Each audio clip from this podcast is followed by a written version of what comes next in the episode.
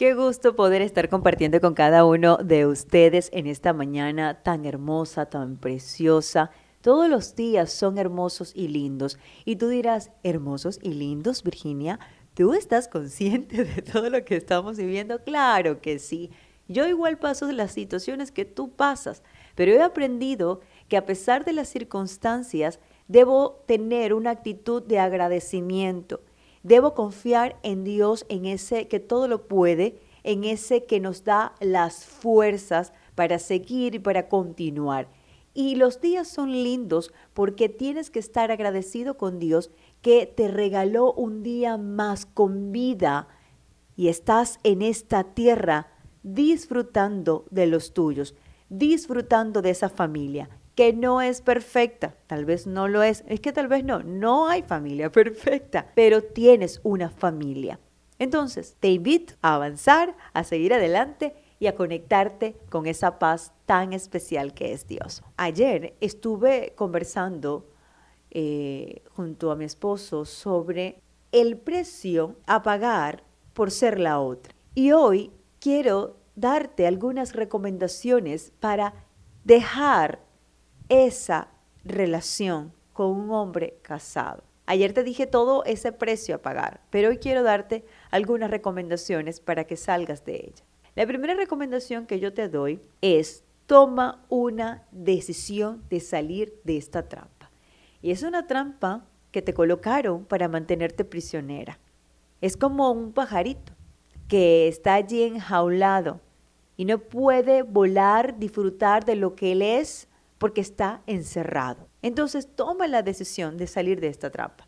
Yo sé que no es nada fácil la decisión que vas a tomar. Seguro estás llorando. Ay, Dios mío, no puedo, Virginia. Claro que puedes. Y vas a decir, es que no puedo porque lo amo, porque es importante para mi vida, quiero una familia con él. Pero ponte a pensar y pregúntate ahora mismo allí, ¿él te ama? Tú lo amas. Tú dices que lo amas. Bueno, y no voy a poner duda, tal vez sí, pero ¿te ama Él? ¿Él quiere una familia contigo? Lo único que ha hecho es alimentarte una ilusión. Eso es lo que ha hecho, manteniéndote en una burbuja para continuar disfrutando de ti sin compromisos y para seguir abusando de tus sentimientos. ¿Vale la pena continuar? No, toma esa decisión. Llora, hazlo, drena, pero piensa en todo esto, no pienses solamente en que yo lo amo, sino en que Él no te ama. Cuando estés en el lecho de la enfermedad, querrás que Él esté contigo, pero no podrá porque eres lo prohibido, lo oculto, no hay responsabilidad. Creo que no vale la pena continuar, vale la pena tomar esa decisión de salir de esta trampa.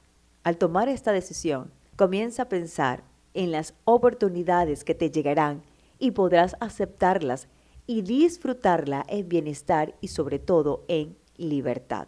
Piensa en ti, no le des más permiso a que siga controlando tu vida, tus emociones, tus sentimientos. Y le das permiso cuando tú no te valoras, cuando tu autoestima baja te está dominando, cuando no te respetas, entonces allí le estás diciendo, ven, pasa. ¿No? En esta decisión que estás tomando dejarlo, también incluye la decisión de trabajar en tu autoestima, en la decisión de trabajar en tu propia valía, en la decisión de trabajar en tu propio respeto. La segunda recomendación, elimina todo contacto con él. Puedes empezar eliminando los correos, los mensajes. Ay, no, pero es que es el único mensajito, el único que me queda allí, nada más. Eso me va a ir ayudando a olvidarlo. No, no, no. Borra todo todo, todo lo que tengas que se relacione a él. Mensajes, correos, eh, en las redes sociales, elimínalo. Y todo medio que sabes que puede generar alguna conexión entre ustedes. Piensa en ti, no busques su amistad. Esta es otra cosa. Es que yo lo voy a dejar, pero podemos seguir siendo amigos, te va a decir. No, usted tiene que cortar de raíz el problema porque es una manipulación. Seamos amigos entonces, no seamos ningún amigos, porque igual le estás dejando la puerta media abierta para que pueda seguir teniendo dominio y control sobre ti. Vuélvete inmune a sus chantajes o ruegos. Es que yo te amo, es que yo te quiero, yo sí quiero estar contigo, yo te prometo que esta vez, mira, si la voy a dejar. No, me quiero yo, me valoro yo, yo tengo virtudes, yo tengo potencial, hay cosas más importantes en mi vida. Si vas a hablar de él, agrega a su nombre la frase y su esposa sugiere. Es que yo lo amo, pero su esposa también lo ama. Es que yo quiero esto, pero su esposa también quiere aquello. Ah, pero es que Frank y su esposa, porque no está solo. Agrégale a su nombre la frase y su esposa sugiere. La recomendación número tres. Enfócate en tus fortalezas y en lo que puedes hacer. Concéntrate en todos los aspectos positivos en tu vida, en todas esas virtudes, en todo eso que sabes hacer. Concéntrate en tu carrera, concéntrate en tus gustos, concéntrate en tus sueños y sobre todas las cosas en tu propósito de vida. Dios tiene un propósito para ti y no vale la pena que lo desperdicies o que pierdas el tiempo desenfocada en una relación que no tiene futuro. En cambio, tu propósito conectado con Dios sí tiene futuro y te garantiza muchas cosas. No que eh, no vas a tener problema, no te garantiza eso. Sí te garantiza que podrás enfrentar cada uno de ellos. Pero vale la pena caminar en tu propósito de vida. Y todo esto necesita de tu libertad emocional. A veces, no, todo es para Él y dejamos todos nuestros sueños encajonados, engavetados y ahora comenzamos a hacer lo que Él quiere que hagamos. Es una cosa que no tiene sentido, imagínate tú. Él comienza a imponerte, haz esto, quítate esto, ponte así, trabaja en lo mío, trabaja...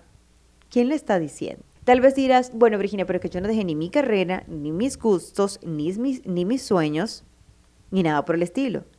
Ok, no lo dejaste, pero apórtale entonces, agrégale entonces valor a eso que estás haciendo. Es decir, no le inviertas más tiempo a esa relación cuando puedes invertir más tiempo en eso que a ti te gusta, en ese sueño, en ese propósito de vida.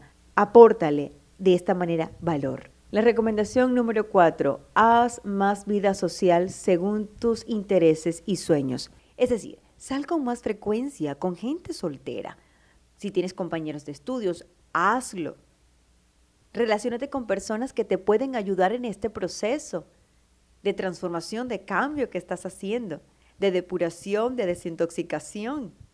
Y que con estas personas tú puedas hablar de tus sentimientos. Pero busca personas definitivamente que te sumen, no que te resten, no que te carguen, no que te eh, comiencen a cizañar, como decimos. No, porque sí. No, no, no, no, no. Y mucho menos personas que empiezan a decirte, no, pero vamos a armar estrategias. ¿Lo quieres? Vamos a quitárselo. No, por favor, no hagan esto. Y otra cosa importante en este punto, evita contactarte con sus amigos. Si vas a hacer vida social, que sean con amigos que no estén relacionados con él. Bueno, yo dejé la relación con él, pero voy a salir con sus amigos. Bien es cierto que hayas cultivado buenas amistades que esa relación dentro de todo lo tóxico y lo negativo, te dejaron amistades buenas. Está muy bien. No digo que la elimines. Si vas a compartir, pero no vamos a hablar del fulano. No, no, no. O vamos a salir en grupo, pero va él. No, no, mira, ese día yo no salgo. De verdad que no. Finalizo diciéndote, perdónate. Haz las paces contigo. No te latigues no caigas en condenación. Reconoce que te equivocaste. Reconoce que fallaste. Reconócelo. Levántate y sacúdete del dolor. Cuando te levantes, no vayas a la esposa del fulano para que se dé cuenta de lo que tiene como forma de venganza, para que nos aliemos y le hagamos la vida imposible al fulano. Eso no existe. Lo que pasó, pasó, aprendiste tú y no reincidas. Es lo más importante. Y tómate de la mano del más grande Padre Dios. Él te conoce muy bien y te va a dar las fuerzas si tú estás dispuesta y tomaste la decisión y la determinación, entonces allí va a estar contigo. Para que puedas salir de esta relación, porque su fin es amargo y agudo como una espada de doble filo. Sus caminos son inestables y sus pies descienden de la muerte. Con Dios todo lo puedes. Levántate porque lo mejor está por venir a tu vida. Y un mensaje para los hombres. Vuélvete al camino correcto, es decir, vuélvete a disfrutar de la mujer de tu juventud, es decir, de esa esposa que decidiste amarla en las buenas y en las malas, con errores o con dificultades, porque esa mujer, cuando tú estés en el lecho de la enfermedad, quien va a estar a tu lado es ella, tu esposa. Hay momentos duros dentro de su relación, busquen la ayuda. Hay momentos difíciles, la monotonía, el aburrimiento tocó. No corras a los brazos de otra. Corre más bien a Dios y a alguien que les pueda ayudar para que su relación nuevamente cobre vida. Sigamos disfrutando de música.